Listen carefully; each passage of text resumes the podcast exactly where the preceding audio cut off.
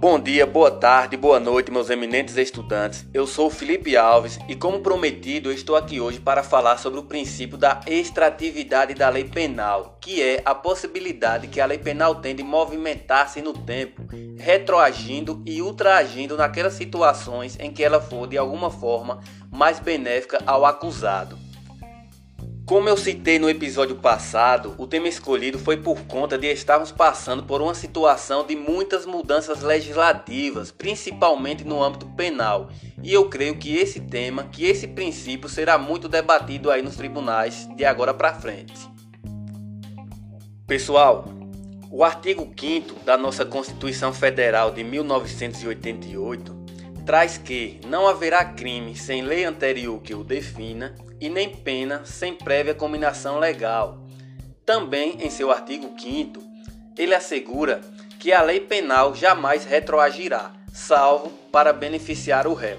Ou seja, a nova norma penal não pode ser aplicada àqueles atos praticados anteriores a ela. Mas, se de alguma forma a nova norma penal for mais benéfica ao acusado, esta poderá sim retroagir e aplicar aqueles atos que foram praticados anteriormente à sua vigência. Se a Constituição Federal garante que não haverá crime sem prévia combinação legal, é óbvio que é inadmissível aplicar uma lei penal incriminadora retroativamente, ou seja, é impossível que uma lei penal que acaba de entrar em vigor atinja aqueles atos praticados antes da sua entrada em vigor. Por sua vez, o artigo 2 do Código Penal traz a seguinte redação: Ninguém pode ser punido por fato que lei posterior deixe de considerar crime, cessando em virtude dela a execução e os efeitos penais da sentença condenatória. Por sua vez, o parágrafo único do artigo 2 do Código Penal traz a seguinte redação: A lei posterior, que de qualquer modo favoreceu o agente, aplica-se aos fatos anteriores ainda que decididos por sentença condenatória transitada em julgado. Pessoal, o princípio da irretroatividade da lei penal incriminadora não impede apenas que a lei traga uma nova incriminação e aplique-se a atos anteriores a ela, mas ele também viabiliza a aplicação de qualquer modificação legislativa que venha a ser maléfica ao acusado. Isso quer dizer que se um determinado indivíduo comete um crime em determinada data, cujo a pena combinada daquele crime era de um ano, e no curso do processo essa lei venha a ser alterada e diga que agora a pena combinada daquele crime será de dois anos, esse indivíduo estará sujeito à pena de um ano, ou seja, ele será julgado e condenado pela lei, pela norma que estava em vigência na data do cometimento do ato criminoso por ele praticado. Aí vocês podem fazer a seguinte pergunta: e se essa nova norma penal, se essa norma penal posterior for mais benéfica ao acusado? Pois bem, neste caso, a Constituição Federal traz a exceção da irretroatividade da lei penal. Naqueles casos em que a lei posterior for mais benéfica ao acusado, esta deverá ser aplicada.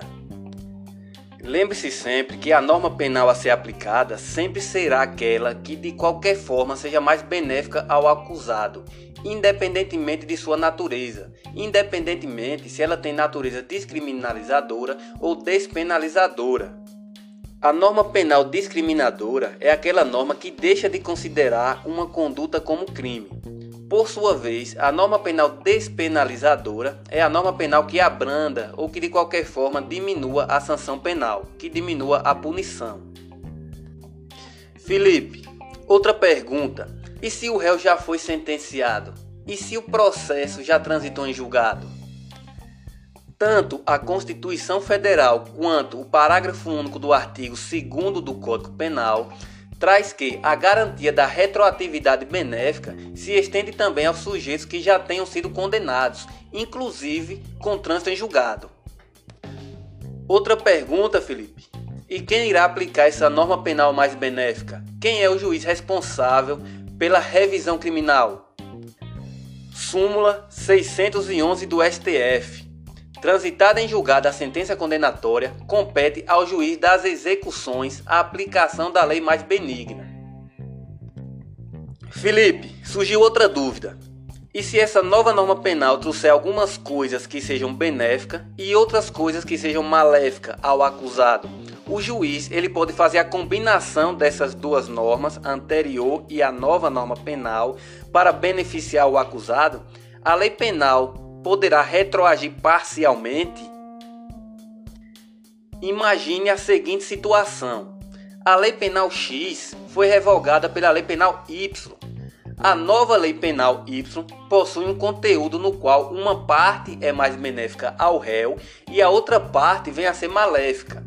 Supomos que essa Lei Y diminua a pena privativa de liberdade e aumente o valor da pena pecuniária. E aí, Nesse caso, o juiz pode fazer a combinação dessas leis para beneficiar o acusado? A lei pode retroagir parcialmente para beneficiar o réu? A doutrina, neste caso, se divide em dois posicionamentos. A primeira corrente tem um posicionamento contrário à combinação de leis penais, alegando que tal ato estaria criando um novo tipo penal e assim usurpando a função do poder legislativo, violando assim o princípio da divisão dos poderes.